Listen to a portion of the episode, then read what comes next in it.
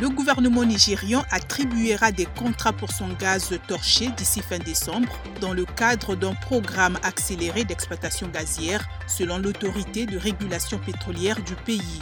En 2020, Abuja a approuvé 200 soumissionnaires, mais le processus a été bloqué en raison de l'apparition de la pandémie de coronavirus.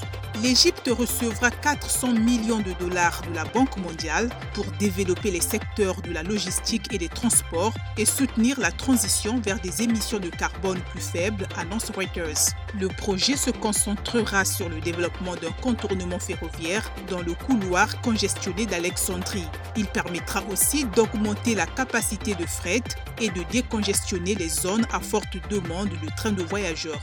Pour terminer, le Cap Vert construit un parc technologique qui lui permettra de devenir un pôle régional des technologies de l'information et de la communication grâce aux investissements opérés dans la transformation numérique. La première phase de construction des principaux bâtiments du parc, qui affiche un taux d'achèvement de 85%, sera terminée avant la fin de l'année.